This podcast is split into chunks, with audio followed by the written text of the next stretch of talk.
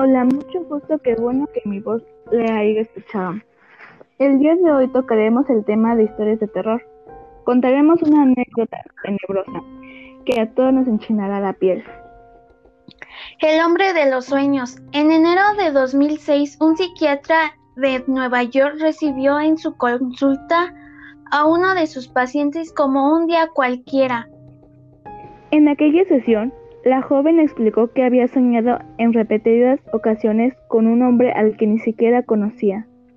Tenía una calva incipiente, las cejas muy gruesas y los labios extremadamente finos, en especial el superior.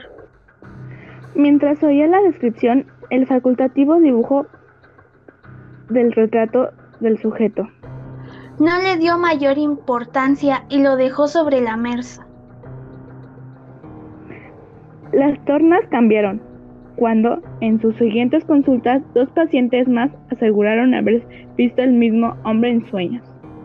El psiquiatra decidió hacer una copia de dibujos y enviarlos a varios compañeros de profesión.